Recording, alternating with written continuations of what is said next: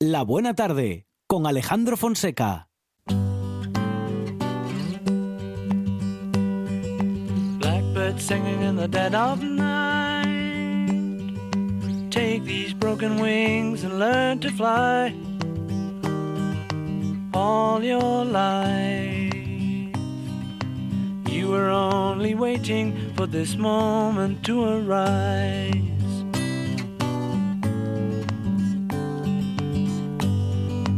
Blackbird singing in the dead of night. Take these sunken eyes and learn to see all your life. You were only waiting for this moment to be free. Blackbird fly. Blackbird fly dark black night. Buena música está en las sintonías en esta buena tarde, Monchi Álvarez, ¿eh? ¿Qué estará haciendo en estos momentos Paul McCartney? Paul McCartney, ¿Estará contemplando Sí. un Malvis tranquilamente por ejemplo. mientras toma un té humeante? Podría ser. Eh, el servicio se lo habrá traído calentito o tibio según sea su Nah, gusto. no, no creo que tenga servicio. ¿No tendrá servicio? No, ¿No cree? no. ¿Usted no tendría servicio si No, fuese no, Paul. McCartney? No, no, yo no quiero, No. cri- no quiero criados. yo soy mi propio criado. Amador Vázquez, ¿qué tal? Buenas tardes. Muy buenas tardes. Con Amador nos adentramos en la naturaleza, vamos a escucharla, vamos a vivirla y vamos a conocerla como lo hacemos cada semana con él, que es responsable de Picatuera Natura- Naturaleza, www.picatueranaturaleza.es y también eh, integrante del colectivo ornitológico Carballera del Tragamón. Mm, Observando y escuchando pájaros eh, en, en- ese, en ese colectivo, Efectivamente. porque la naturaleza es vuestra pasión, Amador. Sí, eh, bueno, y también divulgando, que es una labor muy importante y, y una que el colectivo pues ha, ha puesto ahora un poco más en marcha, con más gente asociada. Ah, qué bueno. Tenemos la exposición aún ahí en, en el En en. Rufo, sí, en Cuente, Rufo cuente. 21. Cuente, en, cuente, a ver. En la calle Gar- Rufo García Rendueles, Rendueles, en el bar Rufo 21, una exposición de fotografía de los socios del colectivo. Muy bien. eh, pajareando por Gijón. Oh. Me gusta el título. Todas fotos de aves de nuestra ciudad Claro. y que se pueden ver. Y bueno, lo que se trata es de acercar a la gente la facilidad con que en nuestra ciudad podemos ver eh, gran cantidad de aves. ¿eh? Estamos hablando de alrededor de 200 y pico especies de aves diferentes que se pueden ver a lo largo del año. ¿Solo en. Sisión? Solo en Es bueno. 200 una y barbaridad. pico. Sí, sí, sí. Eh, Estamos hablando de la mitad de las que se ven en Asturias. eh, Quitamos toda la montaña, claro, lógicamente. sí. Pero como somos zona de paso migratorio, no de las más eh, importantes, pero sí eh, seguimos dentro de esas rutas, pues bueno, eh, muchas aves que que normalmente no vemos, pues bueno, se acercan a, a, las- a la bahía o a los humedales o a las lagunas de lagos y lagunas de, de- Asturias y, bueno, en nuestra ciudad pues tenemos suerte de tener mm, todo eso, ¿no? Un poquito. Entonces, bueno, es eh, una manera magnífica de que la gente vea las fotos y, las fotos que son bastante artísticas, muchas de ellas, por no decir todas, y luego pues eso, conocer realmente, pues tienen su nombre, el ave, dónde fue fotografiada, en qué fecha y demás, y el autor. Entonces, bueno, tiene la información de, pues mira, un Martín Pescador en el Parque Isabel la Católica, o un Martín Pescador en el río Piles. Entonces, O bueno, un vencejo pálido encima villa. Efectivamente, entonces claro, de eso se trata, ¿no? De que la gente sepa lo que tiene en su ciudad, en este caso la nuestra, en Gijón, y, y puedan pues disfrutar de, de las de las aves, ¿no? De las aves y y en eso estamos. Y seguimos en el Jardín Botánico con las visitas todos los segundos domingos de mes. Y bueno, nuevas cocinas que intentaremos ir retomando eh, después del, del confinamiento y de toda esta pandemia que aún está aquí, pero bueno, que parece que eh, se va a ir controlando. Entonces, bueno, retomaremos eh, nuestro estudio científico, entre comillas, porque es muy, muy eh, bueno, muy humilde, eh, pues de seguimiento de la fauna en el jardín botánico que hace el colectivo, ¿no? Ya no solo las aves, sino también mamíferos, anfibios y insectos, ¿no? Entonces, bueno, es un poco eh, ver todo lo que hay ahí, que realmente pues es una, una, una biodiversi- de bio- biodiversidad increíble, ¿no?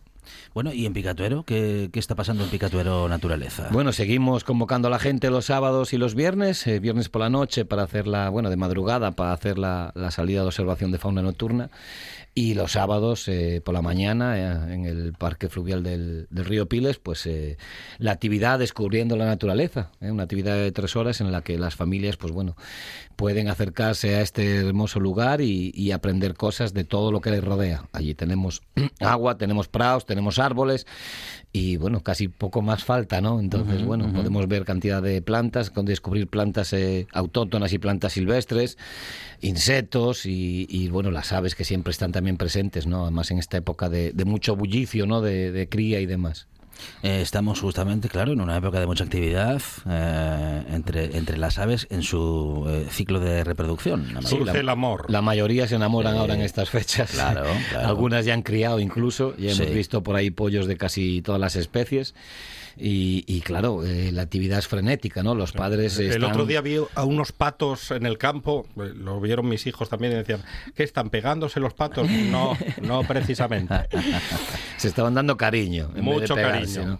¿no? Lo que pasa es que, bueno, el tema de los patos es, es complicado, ¿no? Porque tienen unos apareamientos un poco bruscos. Y, Sí, sí, y por eso bruscos. da, da la sensación de que de que se pelean, ¿no? De hecho, hay, hay bajas, hay muchas hembras que, que perecen durante el apareamiento, ¿no? Por la existencia de Se los muerden machos. en el cuello. Les muerden, eso es lo de menos. pero el problema es que si tienes a cuatro o cinco machos de pato encima de la hembra en, en una zona de agua, pues la acaban hundiendo y se acaba asfixiando, ¿no? O acaban dañadas con golpes o heridas que luego pues les complican la vida, ¿no? Entonces, bueno, es, eh, es la naturaleza, pero es duro. La Sí, verdad es que sí, es duro sí. verlo y, bueno, eh, otras especies son totalmente diferentes, ¿no? Se reclaman con cantos, se dan amoríos. Están ahora las palomas también por las ciudades Oh, con un pe- dándose el pecho palomo Eso, el palomo ahí hinchando y cuando se cortejan pues se ponen en una farola o en un cable y se empiezan a tusar una a otra y a darse cariño entonces bueno a darse eh, bueno A- atención ¿no? arrumacos. atención porque cariño realmente pues a lo mejor Claro. no es un sentido que ellos que ellos tengan pero Sí, sí, se, sí. se dan atención y, saben que se están haciendo bien no y, y les gusta también no entonces bueno eh, es muy muy bonito ahora en el verano y primavera verano que el verano ya está aquí casi ¿eh? Está a punto de llegar Sí. pero ¿Seguro? Bueno, eh, bueno, sí. el- Lo podemos firmar en de, algún de sitio. fecha llegará, luego Claro. ya climatológicamente. Climatológicamente ya lo tenemos porque hemos tenido tormentas de verano en, en junio. No, entonces, si tenemos bueno. unos días de pantano preciosos, con Sí. los mosquitos por Ay, casa, ay, la humedad. Ya estamos poniendo pegas. Oiga, la cosa es así, estamos en Asturias Ya, y ya, el ya. tiempo eh, ya era peor de lo que es. Sí, como Eh, diría un alemán, ya, ya, ya. Las temperaturas, da, da, da, da. Las temperaturas ya, ya han subido varios grados en nuestra comunidad eh, Sí, desde sí. hace años. No, si hace calor, encima Y es que hace calor. Ese es el problema. Entonces, los eso de lluvia han cambiado y ese es un problema que Por nos eso va a digo afectar. día de pantano. Sí, sí, de, de estar fresquito, ¿no? Allí en, en meterse en el agua. Es mejor, el- yo recomiendo los ríos, mejor, Sí. ¿eh? porque siempre hay sombra. Más los limpios. pantanos a veces no, están más limpios normalmente. Y siempre hay muchas cosas que ver. ¿eh? El pantano es un poco más estéril, ¿no? Aunque no todos, ¿eh? Hay pantanos que tienen mucha vida. Y también hay que recordar que hay pantanos en Asturias donde ahora están criando aves acuáticas, con lo cual hay que tener cuidado también de los usos que Claro. hacemos de, de estas zonas, ¿no? Con Amador Vázquez eh, recorremos, como decimos, la naturaleza y sobre todo la escuchamos y la conocemos a partir de los sonidos, sonidos que nos llevan a bueno, pues a estos pájaros a los que podemos tener cerquita de casa, eh, bueno, y que sobre todo podemos ver y escuchar también cuando bueno nos alejamos de, de esto que conocemos como los cascos urbanos, pero también en ellos tenemos eh, bueno, pues a, a muchos de ellos visitándonos cada día. Vamos a escucharlos aquí en la radio. La naturaleza se escucha así.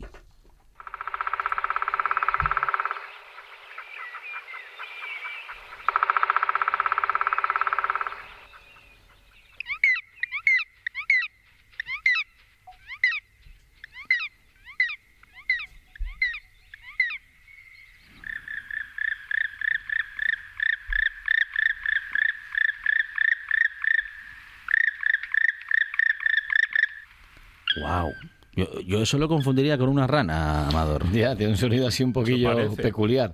Realmente estamos escuchando prácticamente todos los sonidos que puede emitir este pájaro, ¿eh? ya sea tamborileando, que eso fue lo primero que oímos, Sí. está golpeando con el pico en, el- en la madera, hace este sonido de tambor, ¿no? Ya sea los chillidos, ya sea los eh, especie de graznidos, o ya Mira, mira. sea, otra vez vuelve a retumbar ahí. O ya sea el, el sonido final, que es un poco aflautado, parecido al pito real, ¿no? Más estridente.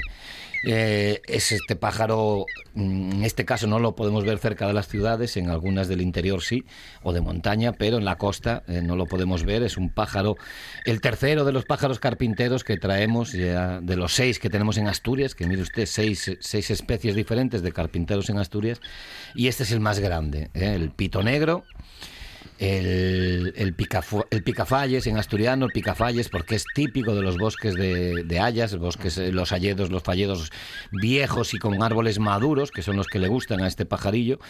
Pajarillo, más bien pajarote, porque estamos hablando de un, de un ave de 46 centímetros de tamaño, casi medio metro, y 73 de envergadura de ala a ala. Es un pájaro impresionante. La verdad que no es muy fácil de ver, es más fácil oír todos estos retaílas de sonidos, golpeteos que, que hace. Pero si tenemos la suerte eh, de, de verlo, pues eh, podemos eh, asombrarnos con el tamaño de este pájaro. Y claro, ese tamaño pues también le complica un poco el vuelo. Es un ave pesada, alrededor de 370 gramos, casi 400 gramos, y gran volador. Entonces necesita, en este caso, unas alas mm, con un poco de forma digamos alargada, Sí. eh, cuadriculada, ¿no? Más bien eh, cuadrangular, perdón. Sí, sí. Eh, las tiene muy anchas y en vez de acabar un poco en pico, acaban más rectas y con las formas, con, digifo- con digiformas, quiere decir, digitiformas, que tienen las plumas finales como dedos, ¿no? Así abiertinas y de dedos. O sea, que no da la sensación de tener la- las, las alas redondeadas, sino más bien cuadradotas. ¿Eh? Eh, eh, rectanguliformes y de esta manera pues bueno puede hacer frente a ese peso y poder desplazarse eh, de árbol en árbol ¿eh? es otro de los picamaderos de árbol pero bueno, es como es el más grande, es un poco el que le da todo, ¿no? Eh, decíamos del pito real que cantaba más que ninguno, este también canta. Decíamos del pito real que era el que más bajaba al suelo, este también baja al suelo, pero también eh, come en la madera, ¿no? Porque en el suelo consigue hormigas y en la madera pues consigue larvas de las carcomas y de los, eh, de los insectos barrenadores de la madera vieja. Y de esa manera, pues bueno, podemos decir que es el, el sumum de, de los carpinteros porque le da a todo, ¿no? Puede comer en el suelo, puede comer en los árboles, canta, picotea, tamborilea, relincha un poco. Entonces, bueno, es una de las eh, mayores peculiaridades de este pájaro. Y tiene un peinado de, de, Un de peinado jugador de muy guapo, baloncesto. es verdad, no lo hemos descrito. Vamos a describirlo porque es muy fácil. Es completamente negro, patas grisáceas, el pico clarito con la punta oscura y luego tiene la, la zona de la cabeza que se llama el pileo, que es la zona, bueno, desde la frente hacia la nuca, la tiene roja. ¿Eh? Negro entre rojo, el rojo entre negro pues destaca muchísimo. El ojo es blanco con la pupila negra y la diferencia con la hembra es que esa franja roja de- del píleo, pues la hembra la tiene en la parte de atrás. No la tiene desde delante, sino que la tiene hacia la zona de atrás. Y se puede distinguir muy bien los dos géneros en, en esta especie. Ave muy grande, muy llamativa, y un ave que, bueno, como, como gran ave que es, pues tiene unas capacidades de cría también importantes. Puede vivir mm, 10 años, sobre 10 años más o menos, es la, la vida que, que tienen estos, estos pájaros, y anida en árboles. Es típico de, como decimos, de los hayedos o de los bosques en Asturias, también de pino o de roble o de cualquier otra especie que sea frondosa o conífera, le da igual. En cualquiera de estas dos eh, variedades puede anidar en árboles pues a gran altura, entre 4 metros y 25 metros. ¿eh? Es el que más alto anida. Y como todos, hace un agujerito, no solo el agujerito, sino que la abertura conlleva hacer un túnel y, y después de 20 centímetros aproximadamente o un poco más, hace abajo una cámara más amplia, ¿no? igual que el resto de los pícidos. Y de esta manera, pues ahí ponen los huevos, ¿eh? la hembra. Construyen los dos, ¿eh? ya habíamos dicho que es parte del cortejo acabar entre los dos el nido. La hembra pone los huevos, incuban los dos también y sobre todo la hembra, pero incuban los dos, una sola nidada, con 4 a 6 huevos y de 12 a 14 días de incubación. Los huevos en, en esos 14 días eclosionan todos a la vez, ¿eh? son sincrónicos. Eclosionan todos juntos y luego los padres siguen alimentándolos hasta que ya eh, los obligan un poco a salir del agujero, como contamos en, en, en anteriores programas, de, de, que llega un momento en que ya no quieren salir y hay que forzarlos. ¿no? 24, 28 días más para que estos pollos salgan de, del nido y se hagan independientes eh, rápidamente, aunque algunos puedan estar dándoles de comer fuera o, indicándoles qué buscar o dónde buscar, enseguida los padres se desentienden y los dejan que ellos se busquen la vida. Normalmente tienen que buscar territorios nuevos. Es el picapinos mmm, típico de la cornisa cantábrica, en el resto de España no, no, reside, con lo cual, pues bueno, podemos decir que es el, el pito negro, es el pajarillo o el, o el pájaro carpintero más típico del norte, ¿no? Entre comillas, porque algunos de los demás también son muy típicos, pero a otros los hay en todo, en todo, en gran parte de la península, ¿no? Pajarillo eh, difícil de ver, pero eh, si vamos a algún alledo viejo, yo he uh -huh. hecho yo todos los que he visto los he visto en alledos. Uh -huh. Bueno, si alguno que viene un, en una zona de parques, también es habitual que en las zonas de interior pueda bajar en invierno a zonas de parques y jardines o grandes arboledas cerca de las poblaciones, ¿no?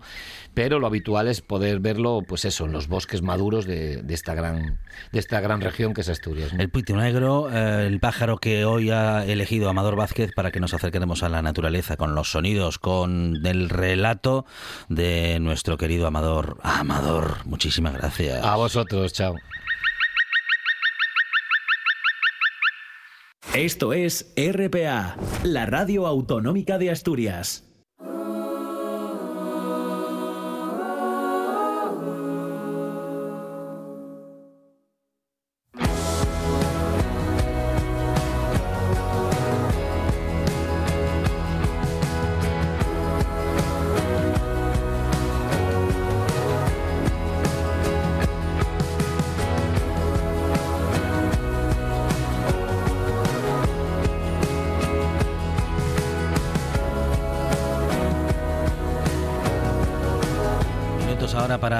Acercarnos a la jardinería, a la agricultura, Monchi Álvarez. Con José Manuel Pérez. De Laderas del Naranco. José, ¿qué tal? Buenas tardes. Hola. ¿Qué tal Alejandro? ¿Cómo estás, Monchi? Oye, vaya Bien. tardes de agua que estamos teniendo estos días, ¿eh? Sí, sí. tardes de agua, por decirlo de alguna manera. Y también tardes de radio, José. Me parece que, mm, bueno, en fin, vamos a conocer un concepto que al menos nosotros aquí en la redacción no lo conocíamos, ¿eh? Bueno, es un tema muy, muy, muy interesante y que está muy relacionado con lo que estamos viviendo estos días y con todo lo opuesto. Estos días hemos tenido mucha lluvia, muchas precipitaciones aquí en Asturias, ha habido alguna pequeña inundación por la zona central de Oviedo y a mí esto me daba que pensar. Y yo con la regadera que tengo sobre los hombros pensaba, oye, qué suerte, qué suerte, no tengo que regar estos días. Pero, ¿qué pasaría sí. si yo no tuviera ese agua que cae del cielo para regar? Y además, fíjate que lo pienso hoy y lo reflexiono hoy, que es el día de la lucha contra la desertificación y la sequía. Cierto. Así que he decidido hacer un poco de reflexión sobre el agua, que es un bien escaso, y que además, en el caso de que todos los jardineros, jardineras o aficionados que tengan un pequeño huerto en su terraza, en su balcón o en un jardín, saben que en el caso de que lo tuviésemos que pagar, el agua eh, de traída o el agua que utilizamos en casa, si lo hubiese que pagar para regar las plantas, si el jardín es grande, sale caro. Y es que fijaros que hay estudios que dicen que la agricultura a nivel mundial, a nivel global, consume entre un 70 y un 80% del agua que se extrae en todo el mundo. Uh -huh. Y claro, esto a mí me da mucho que pensar porque dices, el agua que es un recurso escaso se consume ta a tan gran escala que hay que gestionarlo muy bien. Pero claro, cuando lo utilizamos en agricultura para generar alimentos que comen las personas, uh -huh. pues también hay que dejar de utilizarlo, no se puede hacer, hay que regularlo muy bien porque el precio de no gastar agua es no generar alimentos. Fíjate lo que se puede complicar la cosa ahí y la cantidad de dolores de cabeza que, que puede tener el tema. Así que yo, para no entrar hoy en debate, como decís que soy el jardinero de guardia que viene a dar consejos y soluciones, pues he decidido pasar esta buena tarde compartiendo con vosotros y con, los, con las personas que nos están escuchando unos consejos, unos trucos para mejorar la gestión del agua en el huerto o el jardín. Y esto me lleva a un concepto muy interesante, que es el que vosotros me comentabais que os, sonaba raro, que es el de la serojardinería, que en jardinería se suele eh, muchas veces orientar hacia el jardín seco o las plantas que no consumen agua, pero el misterio realmente no es ese, ese es un, pequeño mito que se está formando hacia, hacia este mundillo de la serojardinería, sino que la realidad de este concepto es la de conseguir optimizar al máximo los recursos para que el agua que tengamos de manera natural sea la que necesitan las plantas y no tener que necesitar de un aporte extra de, agua para regar. Entonces, esto a mí me llega a, me lleva a pensar y a reflexionar varias veces sobre el tema, sobre qué plantamos a veces, qué decidimos plantar en las zonas en las que tenemos nuestro jardín y con qué recursos lo, atendemos, porque muchas veces plantamos porque nos gustan diferentes especies. A mí, por ejemplo, que me gustan mucho árboles tropicales, árboles raros, pues eh, no son los autóctonos de la zona, pero también eh, no se trata solo de elegir y plantar, sino se trata de pensar a largo plazo en cómo vamos a mantener ese jardín. Eh, como siempre suelo decir con amigos, cuando comentamos estos temas, el tema de la jardinería cuando te metes en un espacio un poco amplio, es como lo de tener fíos. Si no los puedes atender, vale mm. más que no los tengas. Pero si decides tenerlos, si decides tenerlos con toda la responsabilidad, al igual que con las mascotas, al igual que con, que con todo lo que requiere un, un cuidado, pues tienes que tener la responsabilidad de, de planificar cómo lo vas a atender y de no renunciar tampoco a la primera dificultad que se presenta, ¿no? Entonces, antes de que Monchi me diga que la mejor opción es ir a por las flores de plástico, que no, hay, que, que regar, ¿eh?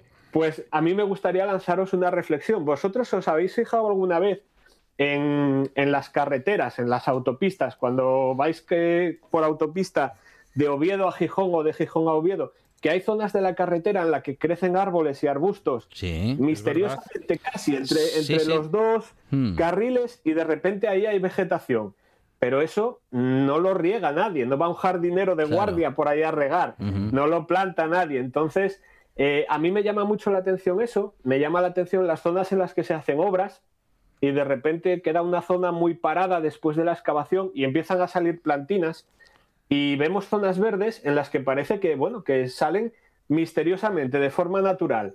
Y esto es porque, pues en el entorno muchas veces los pájaros llevan semillas en las patas, en el pico, se caen y germinan. Por acción del viento, pues se van semillas también, se polinizan las plantas y se cae alguna semillina por ahí y germina. Y con el agua que cae del cielo, pues eso sale adelante, ¿no? esas son plantas que, no elegimos nosotros para poner ahí, sino que las elige, por decirlo de alguna manera, la naturaleza y que se suelen conocer eh, como la especie autóctona de la zona, ¿no? Como los locales, los que juegan en casa, los que salen sin que nadie los traiga. Bueno, pues esas plantas son por naturaleza las más adecuadas para desarrollarse en la zona en la que salen.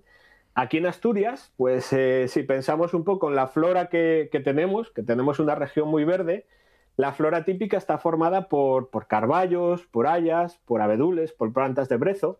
Entré esta mañana en el portal del Principado para, para ver un poco las especies que teníamos típicas aquí y me encontré con que nosotros en Asturias tenemos más de 200 especies de algas, ah. más de 2.500 grupos de hongos, unos 250 aproximadamente de líquenes, algo menos de 600 especies de plantas no vasculares, que son las, los, briófitos, y como unas 1.700 de plantas vasculares. Y si me preguntáis qué son plantas vasculares, pues son las que tienen raíces, tallo y hojas, ¿vale? Seguro que alguien ahora se está preguntando, oye, ¿y las que no son vasculares, entonces no tienen raíces, tallo y hojas? Ya. ¿Cómo se alimentarán? Mm. Bueno, pues absorben la humedad del ambiente y nos puede venir a la mente, por ejemplo, el clavel del aire. Es el clavel del aire. Y el famoso clavel del aire, efectivamente, que no tiene raíces, no tiene la forma que puede tener un árbol, pero que también se vive y desarrolla y vemos una vegetación ahí, ¿no?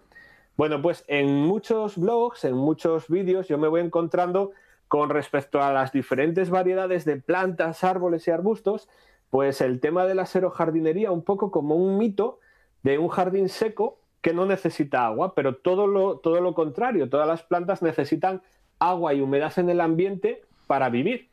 ¿Qué pasa? Que hay plantas con determinadas características que necesitan menos recursos de agua, como por ejemplo pueden ser las cactáceas, los cactus que comentábamos hace tiempo en un programa, y el misterio de la jardinería, de la serojardinería, es la sostenibilidad con lo que hay en el ambiente, lo que hay en la zona. Entonces, aquí, con las precipitaciones que tenemos normalmente a lo largo del año, hay una serie de plantas que son autóctonas de aquí de Asturias que se desarrollan casi, casi entre comillas, solas sin necesidad de un cuidado extra por nuestra parte. Esto se consigue con mucha más facilidad en espacios abiertos, en bosques, en el campo, que en una zona cerrada, porque al final, pues bueno, la humedad de la zona, la simbiosis, las sinergias que hay entre plantas, entre los rizomas y los, los hongos del suelo, pues también ayudan a que la humedad se retenga en algunas zonas y a que las plantas se desarrollen mejor.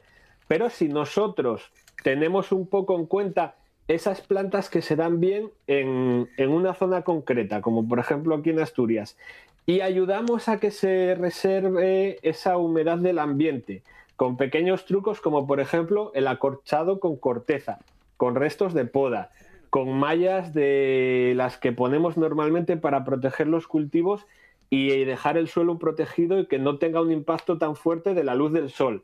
Con pequeños trucos como esos ayudamos a retener un poco más el agua que cae de la lluvia, a mejorar el drenaje del suelo y conseguimos que las plantas se desarrollen con más facilidad.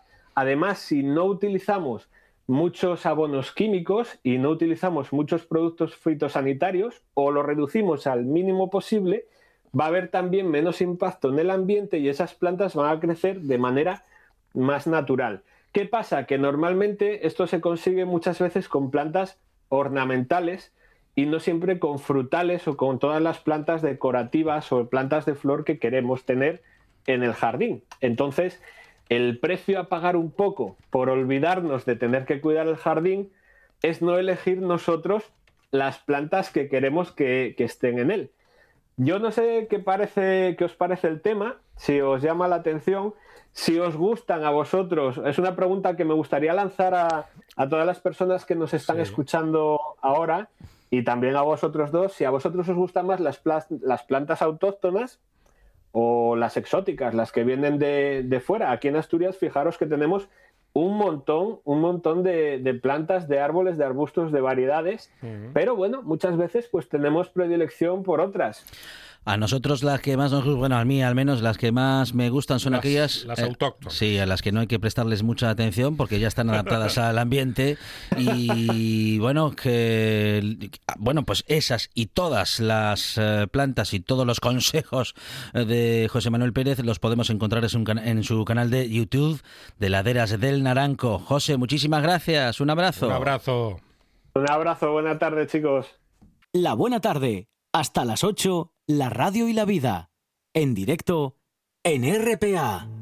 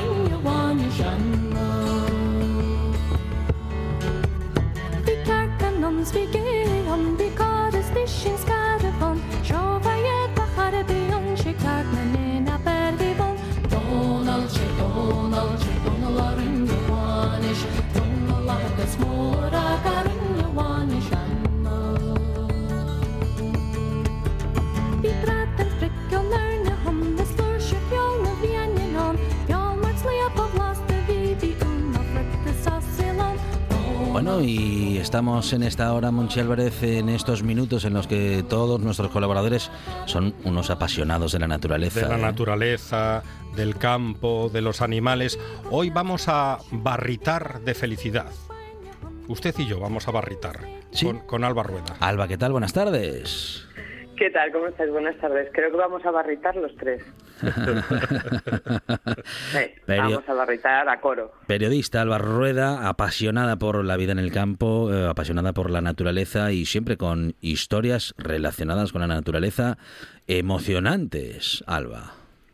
Bueno, espero que sí. Hoy os voy a llevar a África, que hace ya un tiempín que no nos pegamos un viaje así largo.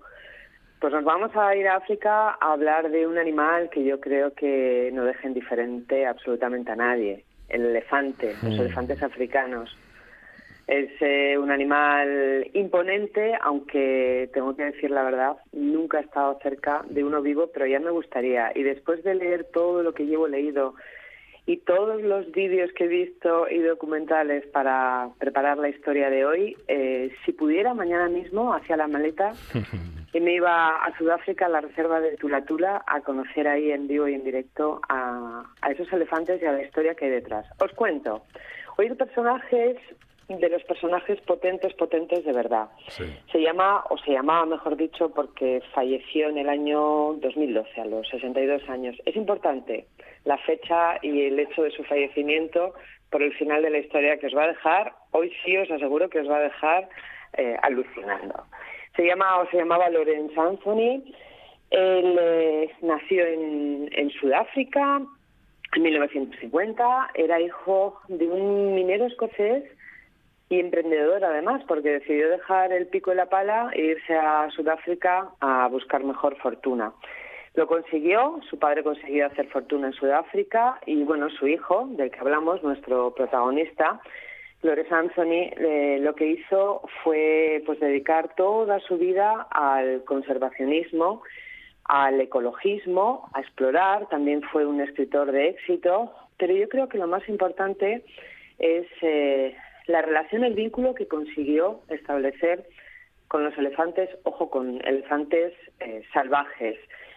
No sé ni por dónde empezar, porque es, es una historia muy, muy densa, pero bueno, deciros que este hombre un buen día decidió, Lorenz Anthony, dejar su trabajo y decidió cambiarlo todo y comprarse una finca. Él tenía posibles, tenía dinero. Bueno, más que una finca, un fincón, ¿eh? una, una reserva, muchísimas hectáreas, en pleno territorio Zulú.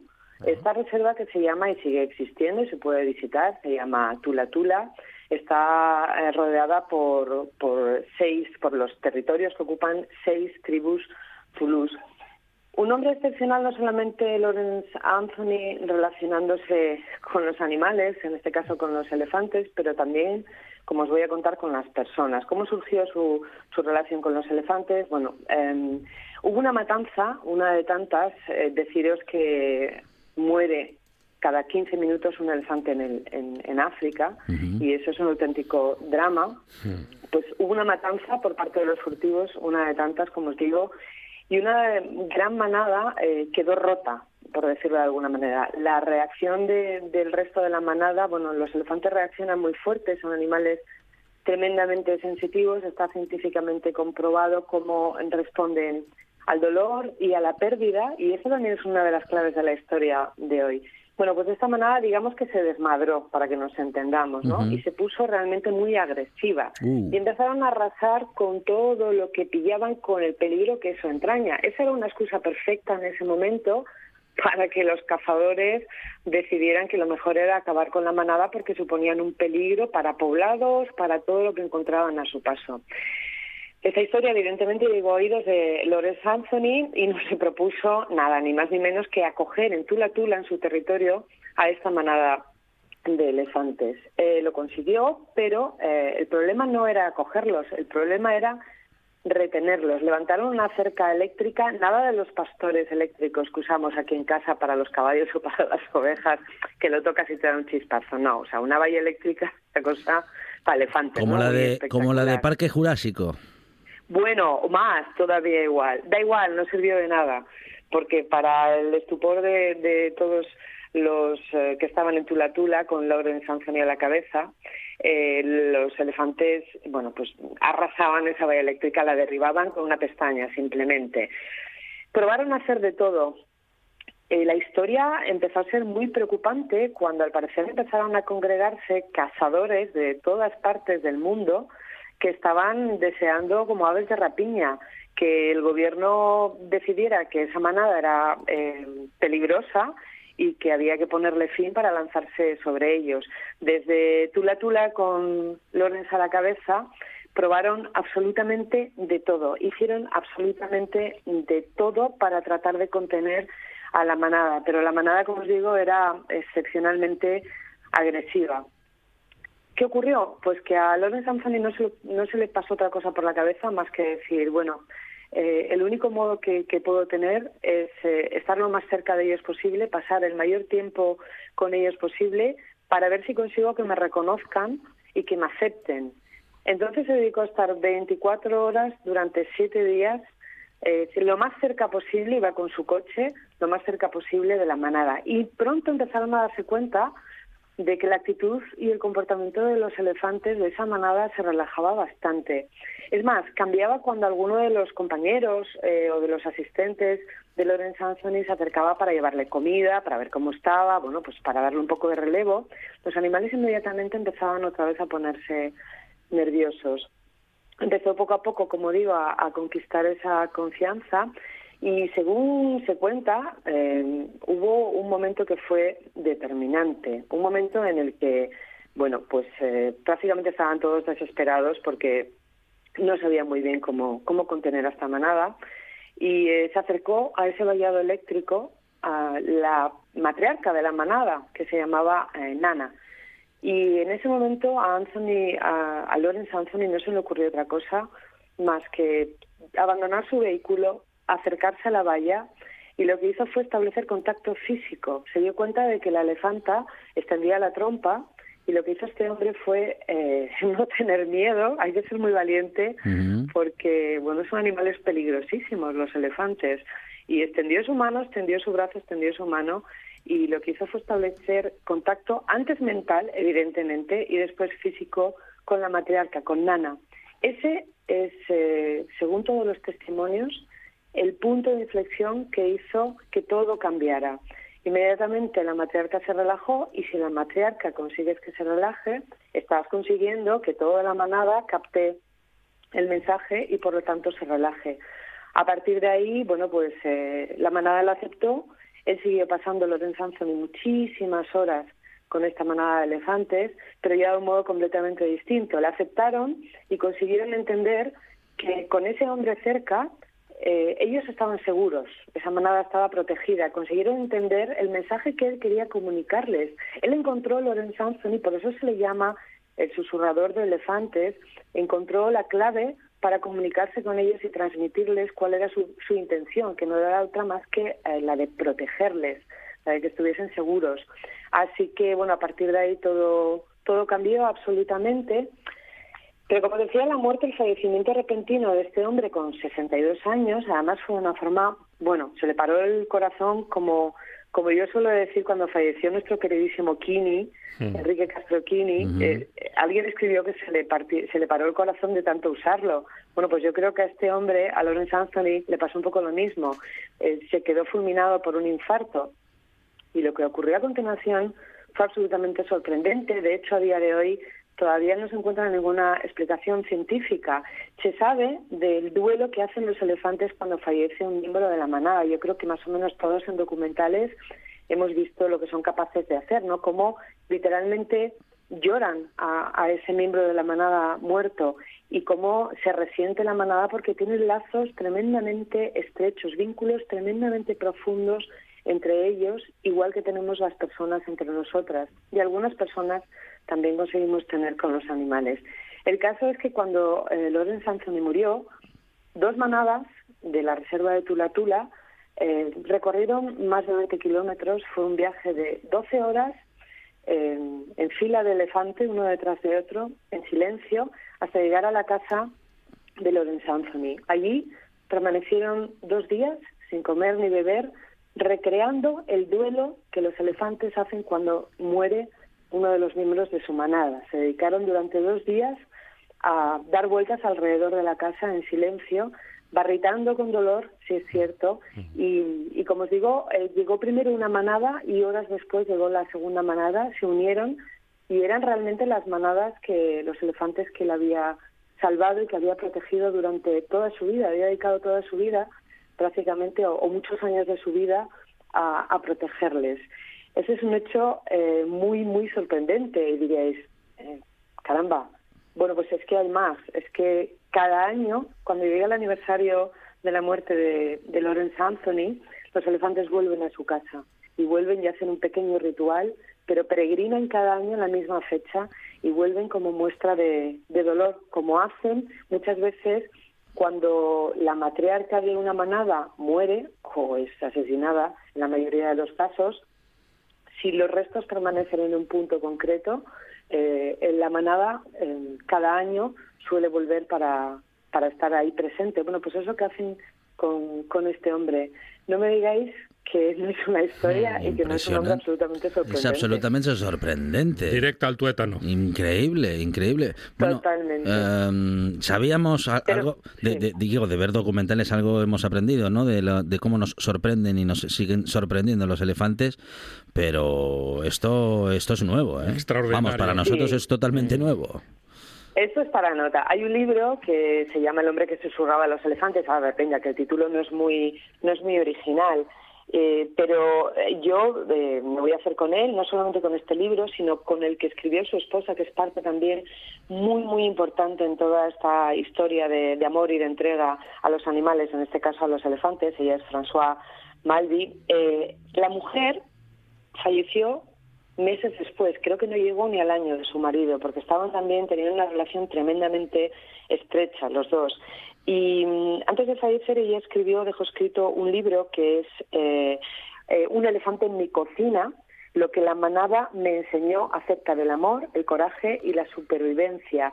En este libro ella trata de explicar eh, el sentido que tuvo esa reacción de, de, las dos manadas de elefantes de ir a rendir un homenaje o simplemente no tanto rendir un homenaje, pero sino a expresar su duelo por un miembro más de la manada. Pero ojo, que este hombre Lorenz Anthony, como os decía, no solamente era excepcional consiguiendo vincularse con animales, es que lo era también consiguiendo eh, establecer lazos entre personas. Veréis, él ve un día está en su casa y ve en las, en las noticias la guerra que había eh, en, en Bagdad y ve como el zoo de Bagdad, que yo creo que fueron unas imágenes también que dieron la vuelta a todo el mundo, cómo los, los animales estaban muriendo bien por los tiroteos, los bombardeos o bien de hambre. Se había abandonado el zoo de Bagdad y se habían dejado a los animales a su suerte.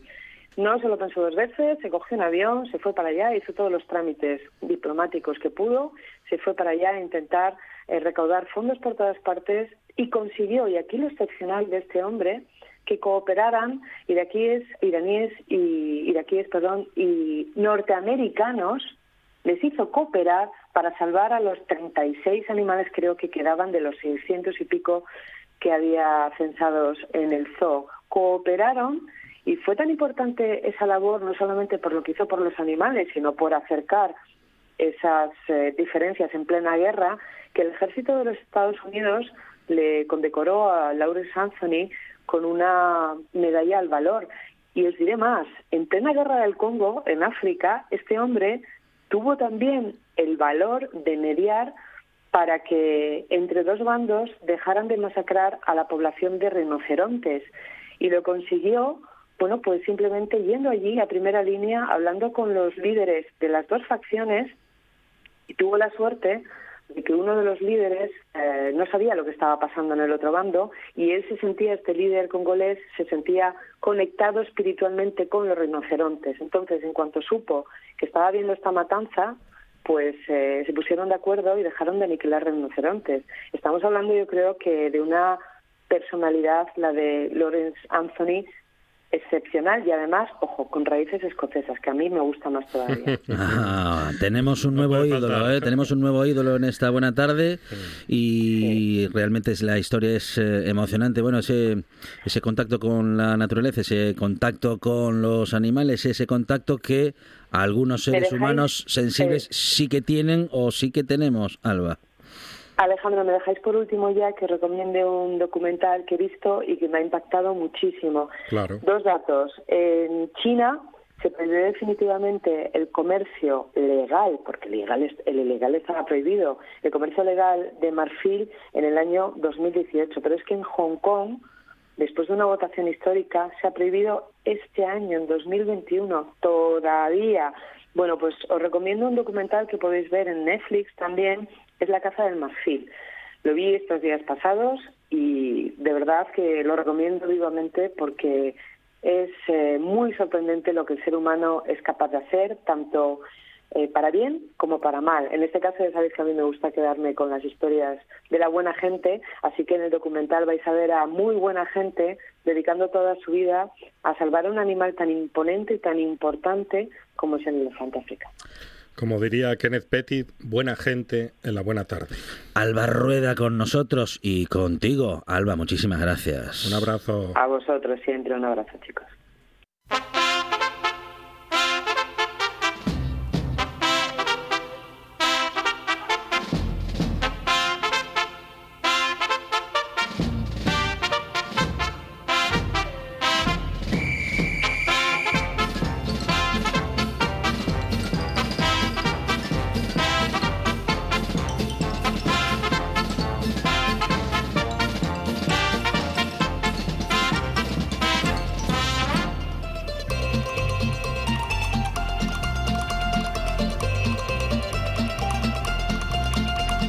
Bueno, pues seguimos en esta buena tarde y seguimos en la RPA Monche Álvarez avanzando, mirando hacia adelante, mirando, ah, bueno, pues hacia la noche. ah, ya, ya, es, ya es de noche, las 11 de la noche. Ya es de noche, Sí. a las 11 de la noche, y disfrutamos de la cena Ajá. con un gran programa, con Mr. Radio. Hoy a partir de las 11 de la noche. En redifusión a las 6 de la mañana aquí en RPA, Carlos Novoa y una nueva edición de... Oído cocina, por cierto, por cierto, que os digo, eh, Sí. es bueno el horario, el de las 11 de la noche, Sí. porque se puede ver el partido y después escuchar el, Ah, muy bien.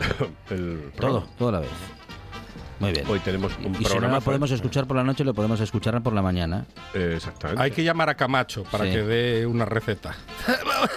¡Vamos allá, chavales! ¡Venga!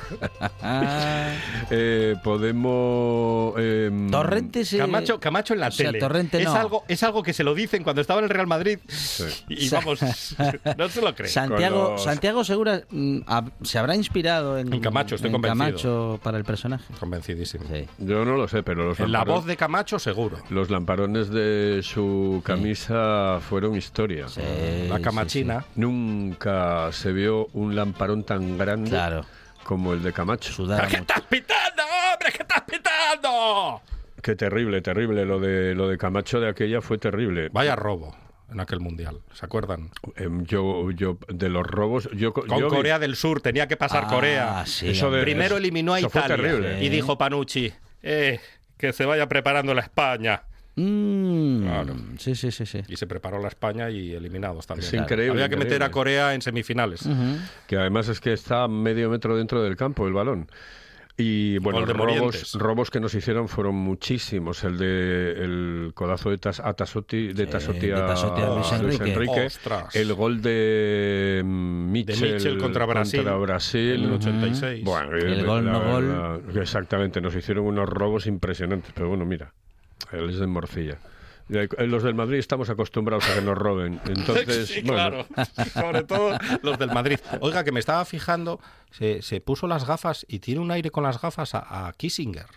Se le, Sí. da un, se le Henry. da un aire. ¿Ah, sí? ¿Sí? Con esas gafas que se Salga puso- inmediatamente del estudio. No, no, No, pero no, se no. parece, no es. No, no, con las gafas. Si las gafas Solo no se se, parece. parece, pero. Ah, con esas gafas sí. Sí. Kissinger.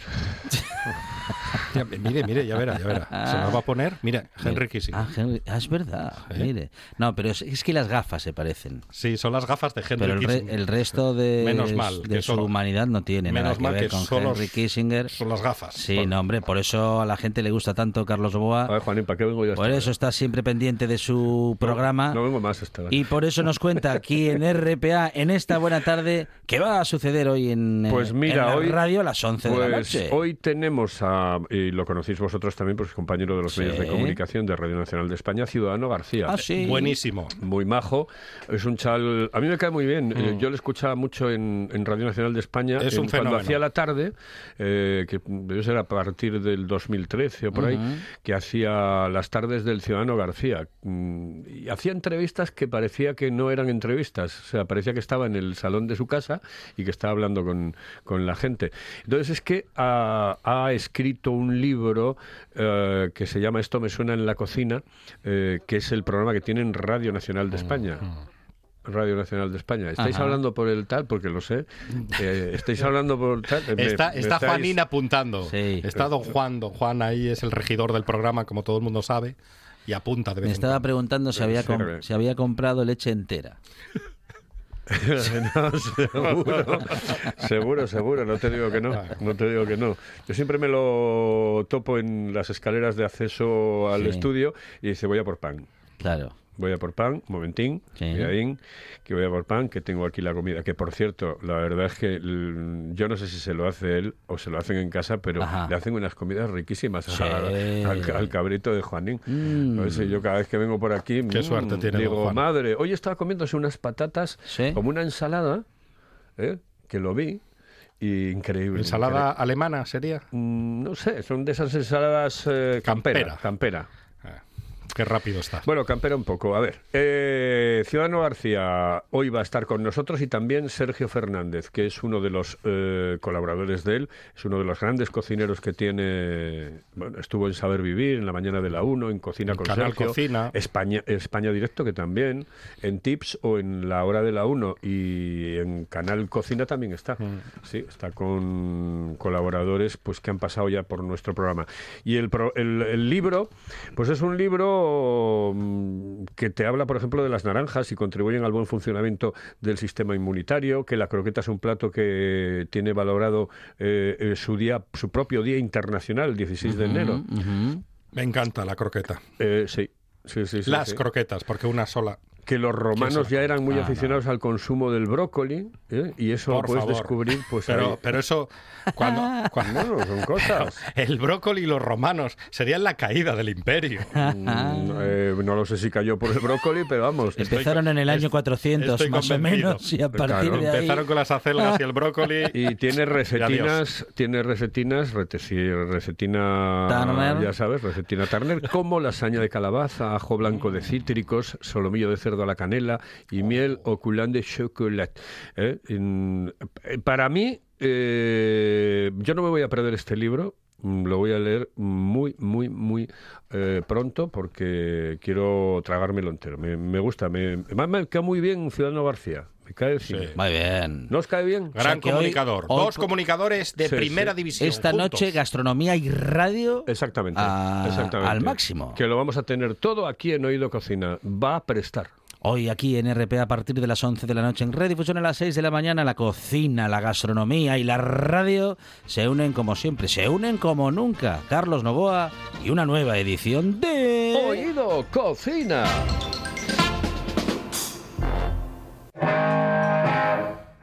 Es el final, pero como Sergio Ramos volveremos, prometemos que lo haremos, claro, mañana aquí en RPA a partir de las 4 de la tarde. Más buena tarde y más radio.